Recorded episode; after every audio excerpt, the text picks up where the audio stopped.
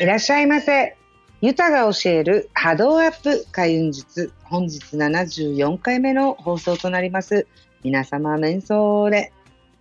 はい。先週、先々週と続き、立春だ、やる、やらないからのね、あの、もうスパークして、元気玉100倍バリバリ、もうやる気満々っていう時に、大事なのってグラウディングですよっていうことで、先週はお話しさせていただきましたが、えー、やっぱりね、今回のエネルギーは強いなーなんて思ってるんですよ、実は。で、多分ね、この放送をお聞きくださる時期ぐらいからは、あの、いらないね、エネルギーとかも、だいぶ漏電しないように、ちゃんと地面に返してね、アーシングができて、グラウディングができてね、余分な力が抜けたからこそ、あ、私が進む道はこれなんだっていうのとかがね、またいらない力が抜けた時に見えてる時期になってないかななんて思いつつ、今日は録音をさせていただいてます。もう収録してるんですけど、あのね、その後にじゃあ何が大事かって言ったらやっぱりこれなんですよ。ちらっとね、あちこちで喋ったりとかしてるし、以前にもね、そういうお話したことあるんですけど、あの、ご自身の舞台を持とう。要は、ご自身の土俵を持とうっていうことなんですよ。ね。あの、土俵を持つってどういうこと？とかってもなると思うんですけど、実はなんかそういうのをやっぱり強く感じたのって、私ですね、先週末に娘のダンスの大会ね、週の大会を見に行ったんですよ。応援でっていうか。で、その、娘ダンスを部活でやってるんですけど、その、地区大会とかに一応選抜されて、週の大会に行けることになったんですね。で、あのこれ日本と同じで、ほら、あの市町村で大会して、その勝ち抜いた人たちがとか、選ばれた選抜メンバーが今度県のだ、県の大会に行くとかになるじゃないですか。そういう感じです。で、その州の大会に行った時に、この州内って言っても、もう、私がいるところからその大会が行われてるとこまで約2時間かかる場所で行われてたんですけど、そういうところに各地から集まってきたもう精鋭たちがいるわけですよ。で、その、やっぱね、1演目大体5分ぐらいだったのかな？持ち時間がね。その5分内に皆さんも一生懸命どの子もね、頑張って演舞するわけですよ。見てた時にエネルギーの量でいってとかもいろんなことちょっと学べたので、そこからもちょっとヒントをね、元にお話ししようかななんて思って。で、自分の土俵を作るってイコール、その、ご自身がね、自分自身が主体で発信する場を持ってほしいんですよ。誰かの何かじゃなくて、ご自身の場の、ご自身が主体の場所で発信をする。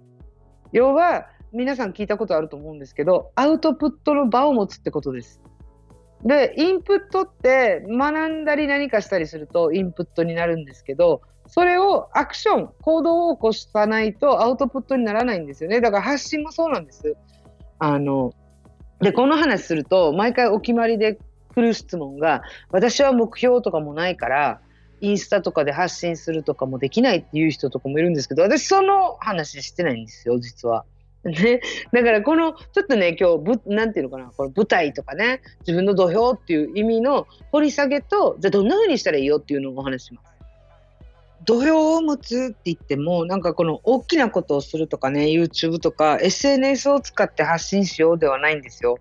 でまずじゃあインプットの話からしますね。インプットってこの学んだり何かね講座を受けたりとかっていうことで前の回かななんかあのラジオで喋ってんですよアウトプットしようっていう話で。でその発信しようって自分主体で何かを発信するっていうことなんですけどあの例えばね皆さんが何か料理教室に行きました。で料理の仕方習いました。でこれインプットなんですね。何かを得てるでしょ？でその学んで知識っていうことで増やしました。でもこれをね持ち帰ってご自身でもう一回実践しないとアウトプットにはならないわけですよ。で習った料理をレシピを献立をとかっていうのを実践アクションに起こして初めてアウトプットができてる。アウトプットする場ができてるんですね。でそれをあのやりましょうっていうことをよく私ライブとかでも言ってるしこの前のねこのラジオの方でもいつの回か忘れたんだけど言ってる覚えがあるんですよ。で、この時に、やっぱり習ってきても自分で実践しなかったら何にもならないただの知識になっちゃうじゃん。けどそれをじゃあ作ってみようと思って誰かに振る舞ったりねもしくはご自身で楽しんだりした時にやっとあなたのものになるんですよこの習ってきたレシピが。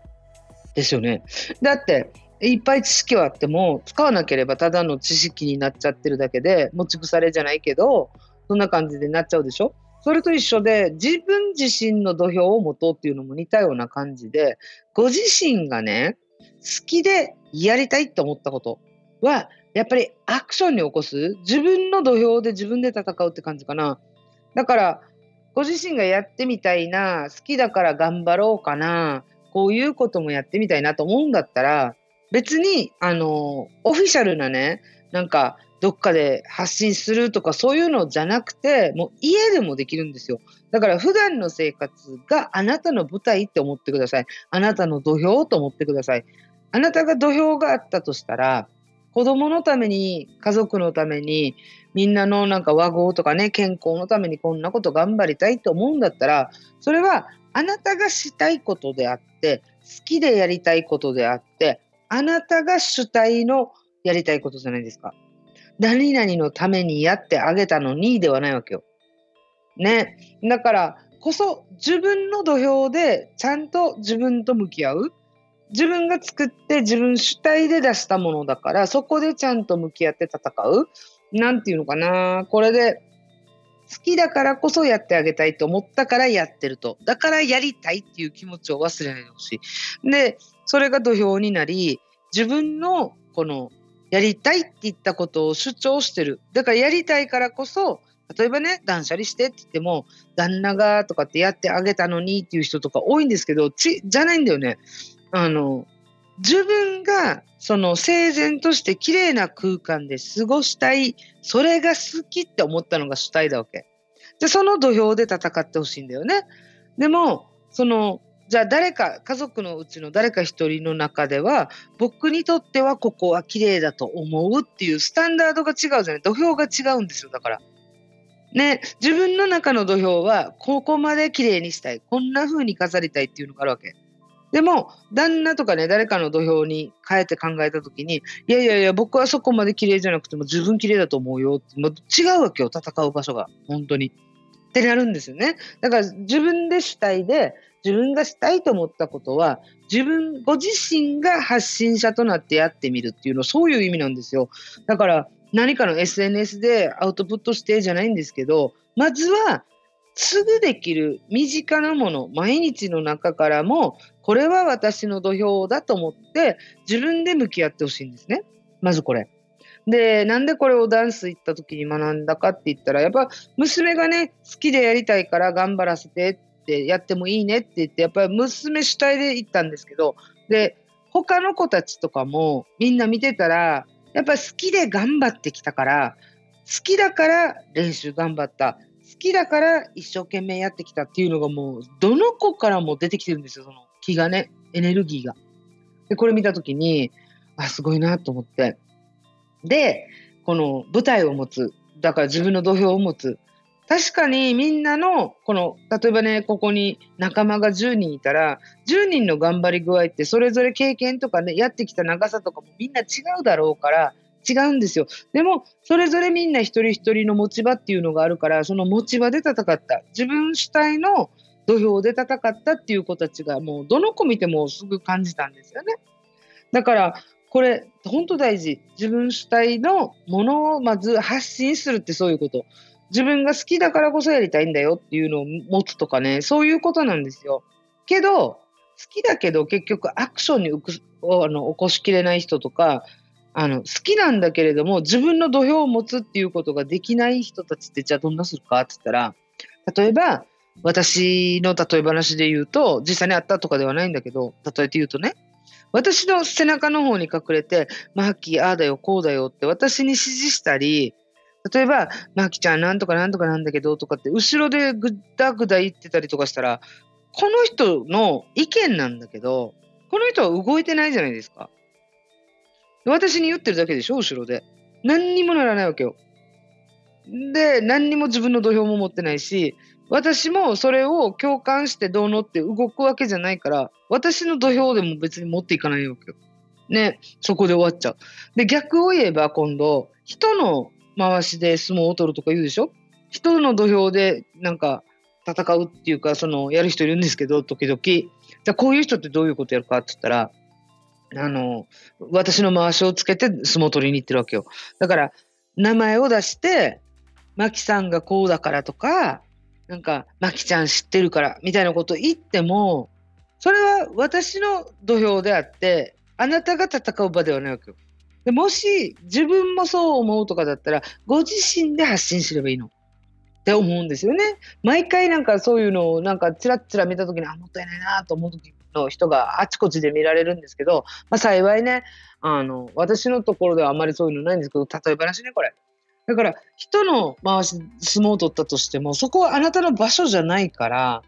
やっぱ自分もそう思うとかって共感できるとかって思うんだったら自分主体で動くことなんだよね。自分の場所を作って。